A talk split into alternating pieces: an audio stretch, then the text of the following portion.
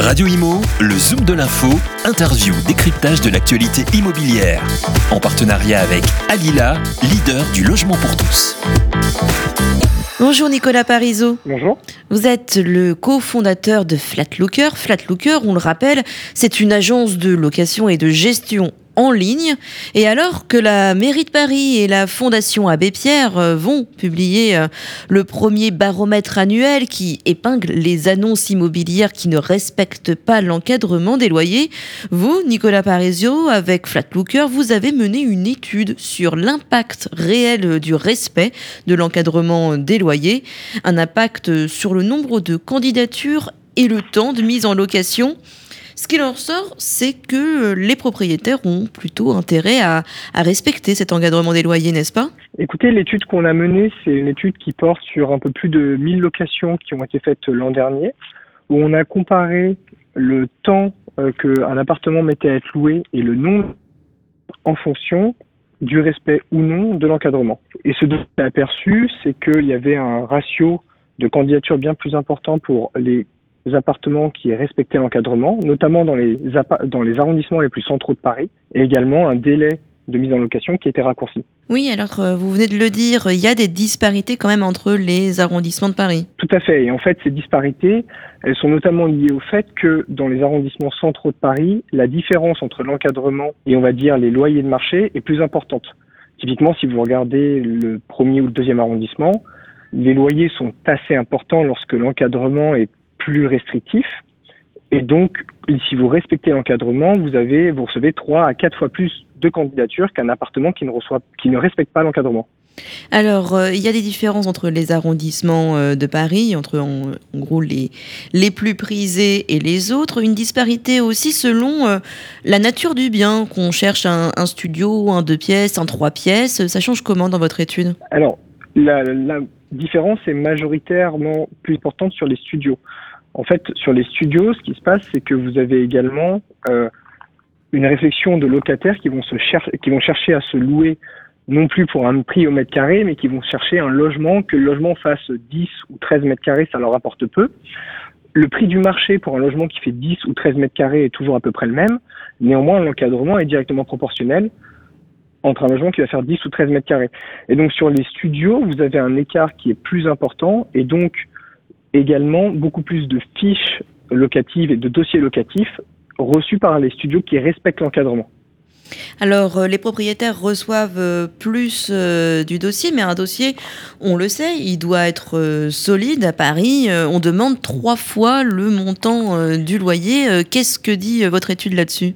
Alors c'est ça qui est intéressant également, c'est que inévitablement, si vous respectez l'encadrement, vous allez afficher des loyers qui sont inférieurs à certaines pratiques de marché. Et donc, vu qu'aujourd'hui, notamment les organismes de garantie vous demandent une solvabilité qui est un ratio par rapport à votre loyer, eh bien, inévitablement, lorsque vous respectez l'encadrement et que vous diminuez votre loyer, vous allez avoir un nombre de candidatures considérées comme solvables par les, les organismes de garantie beaucoup plus important. Mais force de, et, de constater hein, quand même euh, que même avec euh, l'encadrement euh, des loyers, ça ne régule que les excès parce que si, on, si on comprend bien les règles de l'encadrement des loyers, les loyers peuvent excéder 20% les, les médianes et descendre 30% en dessous. La fourchette, elle est, elle est quand même large. On peut même euh, dépasser l'encadrement euh, des loyers euh, si le logement présente des atouts comme une super vue ou des prestations de haute qualité. Tout à fait, et c'est là toute la difficulté que représente aujourd'hui l'encadrement, c'est d'appliquer une règle qui est une règle finalement mathématique à un marché qui présente des spécificités à l'échelle de la rue, et euh, à l'échelle de présence ou pas de parking, de terrasse. Et c'est toute la difficulté de cet encadrement.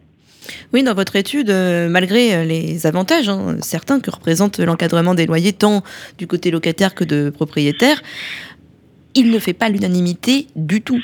Il ne fait pas l'unanimité du coup, du tout, non, parmi les propriétaires. Et il y a effectivement aujourd'hui une incompréhension de la part des, propriétaires bailleurs à Paris sur la manière dont est calculé cet encadrement. Et l'incompréhension à laquelle nous on fait face le plus souvent, c'est l'incompréhension liée euh, au découpage géographique de cet encadrement. Aujourd'hui, l'encadrement il est fixé notamment par un découpage géographique qui, qui que sont les quartiers administratifs de Paris. Et si vous prenez par exemple euh, un quartier vers Montmartre, vous allez avoir un logement situé porte de Clignancourt qui va subir le même encadrement qu'un logement qui est situé sur la butte Montmartre. Et c'est ça aujourd'hui que les propriétaires bailleurs ont du mal à comprendre. C'est une échelle de l'encadrement qui est un quartier administratif lorsque le marché aujourd'hui à Paris se joue à l'échelle de la rue. Oui, alors euh, histoire d'expliquer à nos, nos auditeurs qui ne sont pas parisiens, la butte Montmartre et Porte de Clignancourt, ce sont deux quartiers qui sont dans le 18e arrondissement euh, de Paris, mais euh, ce n'est pas du tout la même ambiance. Si vous pouvez développer un peu ce côté-là. Exactement. En fait, la butte Montmartre, c'est un quartier qui est très touristique. Vous pouvez avoir, par exemple, un, appartement avec une vue sur le Sacré-Cœur. C'est une, c'est un quartier qui est également assez bien desservi tout autour de la butte Montmartre. La porte de Clignancourt, vous êtes euh, dans un quartier euh, qui est moins touristique, où il y a moins d'attractivité en termes de restaurants et, et, bars et autres. Et puis où vous avez une proximité du périphérique. Euh, donc, vous pouvez très bien avoir un logement même avec une vue sur le périphérique de Paris, ce qui est moins attrayant qu'une vue sur Sacré-Cœur. Et pourtant, ces deux appartements sont soumis à la même règle mathématique de l'encadrement. Et c'est là toute la difficulté d'adapter l'encadrement et la formule à des aspects de marché qui sont euh, plus compliqués à gérer. Vous l'avez dit, hein, les propriétaires ne sont pas ravis de cet encadrement euh, des loyers, ils sont même découragés. Euh, le risque, c'est qu'on se retrouve avec encore moins de logements disponibles déjà qu'il en manque, parce que les propriétaires se tournent vers vers d'autres formes d'investissement, notamment la, courte durée Alors, je, je dirais que non, puisqu'aujourd'hui la courte durée est aussi très réglementée en région parisienne. Euh, en revanche, ça peut freiner l'investissement locatif en région parisienne. C'est-à-dire que les personnes qui ne sont pas encore propriétaires peuvent se dire que le rendement, vu que les prix à l'achat ne sont pas encadrés, mais que les loyers sont encadrés, que le rendement d'une ville comme Paris pour l'investissement locatif devient de plus en plus euh, petit, et que donc ça limiterait les investissements locatifs dans cette région. Vous, en tant que professionnel, est-ce que vous avez discerné euh, d'autres freins à euh, l'investissement locatif à Paris et en Ile-de-France, outre l'encadrement des loyers Non. Aujourd'hui, vous avez deux sous-jacents majeurs pour l'investissement locatif, enfin trois. C'est l'accessibilité de l'emprunt. Et aujourd'hui, vous avez des taux qui sont très intéressants et vous pouvez aller vous endetter.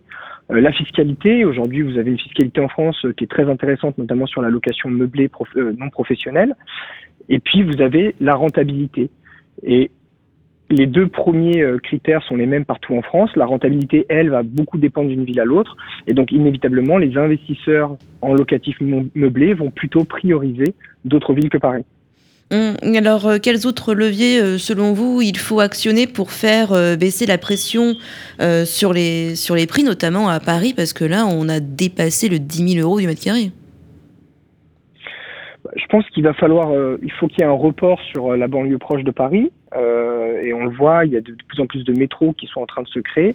Aujourd'hui, malheureusement, c'est une évidence, Paris euh, a une surface constructible qui est euh, limitée. Euh, il y a une demande qui est très forte et une, une, attractivité de la ville qui est très forte.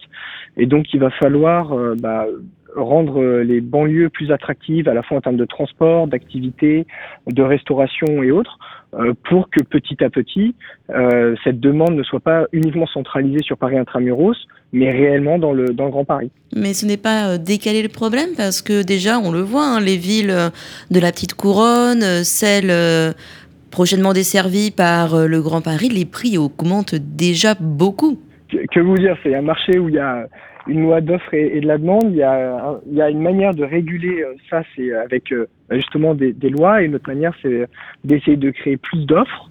Euh, et créer plus d'offres, c'est rendre les euh, terrains plus euh, attractifs et puis construire plus de logements et favoriser l'investissement locatif pour les personnes qui souhaiteraient louer des logements qui ne sont aujourd'hui pas loués. Il y a eu là notamment les, les taxes sur les logements vacants. Et puis et puis surtout prendre de vieux appartements et les rénover pour les remettre sur le marché avec des prix qui soient cohérents. Nicolas Parizeau, une, une dernière question. Euh, l'encadrement euh, des loyers existe, il, a, il apporte son lot euh, d'avantages, mais comme on l'a dit, il ne fait pas l'unanimité. Vous, avez-vous imaginé un encadrement, une autre forme d'encadrement des loyers qui pourrait convenir à tout le monde cette fois? Qu'est-ce qu'il faudrait changer?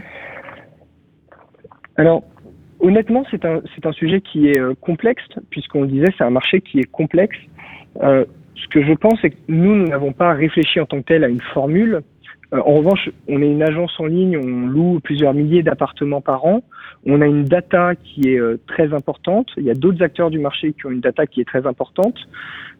Il pourrait être intéressant d'avoir un, vraiment un, think tank, un, groupe de réflexion sur comment rendre cet encadrement plus à une, avec une échelle plus granulaire que celle du quartier administratif pour que les bailleurs s'y retrouvent plus et comprennent mieux les sous-jacents de cette formule mathématique qui est aujourd'hui euh, non comprise par les bailleurs parisiens.